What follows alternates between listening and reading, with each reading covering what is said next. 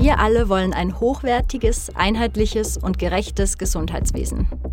Die EU hat zwar schon eigene Arzneimittelvorschriften, doch die jüngsten Erfahrungen mit der Corona-Pandemie haben einige Schwachstellen ans Licht gebracht.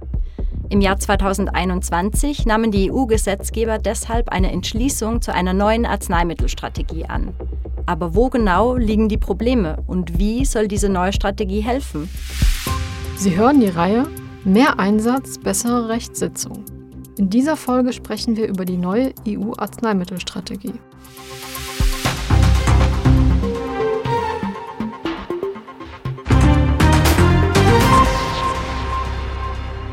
Jeder Mensch sollte das Recht auf einen zeitnahen Zugang zu hochwertiger, bezahlbarer Gesundheitsvorsorge und Heilbehandlung haben. In der Entschließung von 2021 zur neuen Arzneimittelstrategie erklärte das Parlament, dass das nicht immer der Fall ist. Die Abgeordneten wiesen auf große Ungleichheiten hin, die es mit Blick auf den Zugang zu Gesundheitsdiensten zwischen den Mitgliedstaaten und auch innerhalb einiger Staaten gibt. Sie nannten auch noch weitere Herausforderungen. Zum Beispiel gibt es zwar innovative Therapien, doch sie erreichen nicht alle Patientinnen und Patienten in der EU gleich schnell. Und wenn es Engpässe gibt, bekommen Menschen womöglich nicht die Arzneimittel, die sie brauchen. Gleichzeitig wird die Bevölkerung der EU immer älter und in der EU gibt es immer mehr Krankheiten und neue Gesundheitsgefahren. Ein gutes Beispiel ist die Corona-Pandemie. Außerdem ist es für Gesundheitssysteme ebenso wie für Patientinnen und Patienten oft schwer, die Kosten für Arzneimittel zu stemmen. Die EU wird auch zunehmend abhängig von der Einfuhr von Arzneimitteln und den darin enthaltenen Wirkstoffen aus Drittstaaten. Grund zur Sorge sind darüber hinaus auch die Resistenz gegen antimikrobielle Wirkstoffe sowie die Umweltverträglichkeit und die wirtschaftliche Nachhaltigkeit von Arzneimitteln.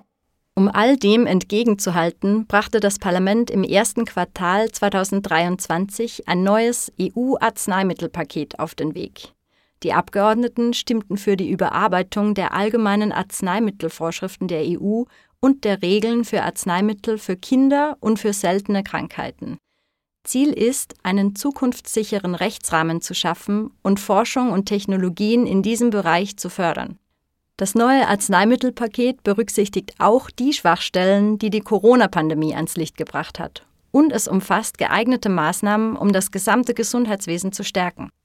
Die neuen Regeln sind ein entscheidender Schritt auf dem Weg zu einer starken europäischen Gesundheitsunion. Bei der Überarbeitung setzte man bei wichtigen Themen an, etwa bei der Sicherstellung des Zugangs zu bezahlbaren Impfstoffen, Diagnoseverfahren und Behandlungen oder bei der Förderung von Innovationen in Bereichen der Gesundheitsversorgung, in denen therapeutischer Bedarf besteht. Auch sollen Versorgungsketten verbessert werden und man will auf dem neuesten Stand sein, was wissenschaftliche Entwicklungen angeht. Sehen wir uns die Änderungen nun genauer an. Die Überarbeitung der Vorschriften beruht auf vier Säulen. Sie umfasst Maßnahmen mit und ohne Gesetzescharakter.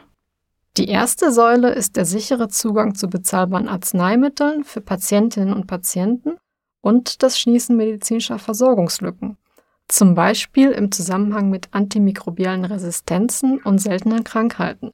Die zweite Säule ist die Förderung von Wettbewerbsfähigkeit, Innovationen und Nachhaltigkeit der Arzneimittelindustrie in der EU und die Entwicklung hochwertiger, sicherer, wirksamer und umweltfreundlicherer Medikamente.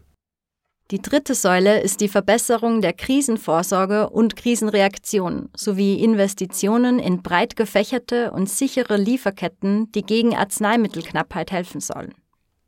Die vierte und letzte Säule sind hohe Maßstäbe für Qualität, Wirksamkeit und Sicherheit.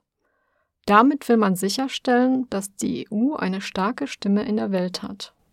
Darüber hinaus sprach sich das Parlament im Februar 2023 auch für die Einrichtung eines Unterausschusses für öffentliche Gesundheit aus.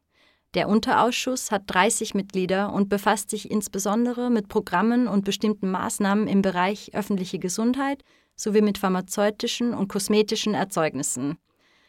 Außerdem beleuchten seine Mitglieder gesundheitliche Aspekte des sogenannten Bioterrorismus und sie tauschen sich mit der Europäischen Arzneimittelagentur und der Seuchenschutzbehörde aus.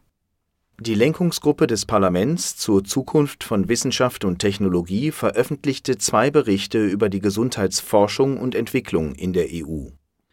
Die Berichte hatte sie bei zwei Universitäten in Auftrag gegeben, der Katholischen Universität Leuven in Belgien und der Italienischen Universität Mailand. Gesetzgeber bekommen damit einen Einblick in sämtliche Aspekte der anstehenden Fragen.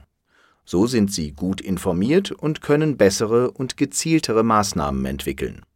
Sehen wir uns einige der Erkenntnisse aus den Berichten genauer an. Einer der wichtigsten Vorschläge ist, eine EU-weite öffentliche Infrastruktur für Biomedizin zu schaffen. Sie soll da helfen, wo der Markt versagt und für eine angemessene Rendite sorgen. Die gemeinsame Infrastruktur würde sich außerdem auf die Preise von Arzneimitteln auswirken. Und sie würde bei Fragen im Zusammenhang mit Rechten des geistigen Eigentums helfen. Zu diesen Schlüssen kamen die beteiligten Forschenden, nachdem sie über 250 Berichte analysiert hatten. Außerdem hatten sie die Meinung von rund 50 Fachleuten aus verschiedenen Bereichen eingeholt, etwa aus Wirtschaft und Wissenschaft oder von staatlichen und regierungsunabhängigen Organisationen in der EU. Mit einer gemeinsamen Infrastruktur für Biomedizin könnte man ein Portfolio neuer Arzneimittel und damit verbundener biomedizinischer Technologien aufbauen. Und zwar von der Forschung bis hin zur Bereitstellung der fertigen Produkte. Mit einem Jahresbudget von rund 7 Milliarden Euro könnten daraus innerhalb von 20 Jahren rund 80 bis 150 innovative Projekte hervorgehen. Öffentlich finanzierte Forschung könnte dadurch im Gesundheitswesen der EU wieder einen wichtigen Platz einnehmen. Wohin eine gemeinsame biomedizinische Infrastruktur genau führt, hängt davon ab, wie breit man sie anlegt und wie viel Forschung und Entwicklung damit betrieben werden kann. Würde man sich auf einen kleinen Bereich beschränken, dann stünden vor allem Infektionskrankheiten im Mittelpunkt. Ginge man etwas ehrgeiziger an die Sache heran, wäre wiederum ein umfassenderes, vielfältigeres Programm möglich. Weniger Kapazitäten für Forschung und Entwicklung würden bedeuten, dass auch die Infrastruktur auf bestimmte Aufgaben beschränkt ist. Projekte würde man dann hauptsächlich als öffentliche Aufträge vergeben. Mehr Kapazitäten wiederum geben der biomedizinischen Infrastruktur die Möglichkeit, selbst in größerem Umfang aktiv zu werden und Projekte in ihren eigenen Laboren zu verwirklichen. Im Rahmen der Studien zu den Berichten erkannten die Forschenden außerdem weitere Schwierigkeiten im biomedizinischen Bereich. Etwa wurden die Möglichkeiten zur Finanzierung in den letzten zehn Jahren immer komplexer und vielfältiger. Der Schwerpunkt liegt zunehmend auf der Anwendung und auf konkreten Ergebnissen. Aufholbedarf gibt es wiederum bei klinisch-therapeutischen Studien. Auch stecken nicht alle Mitgliedstaaten gleich viel Geld in Infrastruktur und Arbeitskräfte. Was biomedizinische Innovationen angeht, fällt die EU im internationalen Vergleich zurück. Dafür gibt es mehrere Gründe. Etwa fließen nicht genug Gelder in den Bereich, es fehlt eine langfristige Strategie und Wettbewerbsfähigkeit und Führungsstärke lassen zu wünschen übrig. Für all das schlagen beide Berichte verschiedene Lösungen vor. Unter anderem müsse man die Zusammenarbeit zwischen den Mitgliedstaaten verbessern und dafür sorgen, dass Programme aufeinander aufbauen und einander ergänzen. Ein weiterer Vorschlag ist, einen EU-Gesundheitsberater zu ernennen.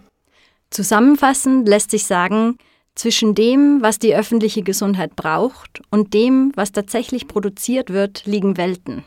Öffentliche Gelder werden nicht sehr wirksam vergeben und die Rendite lässt zu wünschen übrig. In Bereiche, die aus wirtschaftlicher Sicht nicht sehr rentabel sind, fließt viel zu wenig Geld. Das betrifft etwa Arzneimittel für Kinder oder für seltene Krankheiten. Die neue Arzneimittelstrategie der EU setzt genau da an. Die EU will damit diese und ähnliche Probleme in den Griff bekommen, was schlussendlich der gesamten EU-Bevölkerung zugutekommt. Der Zugang zu gerechter und hochwertiger Gesundheitsversorgung ist im Parlament ein sehr großes Anliegen. Und die Abgeordneten setzen sich unermüdlich dafür ein, dieses Ziel zu erreichen.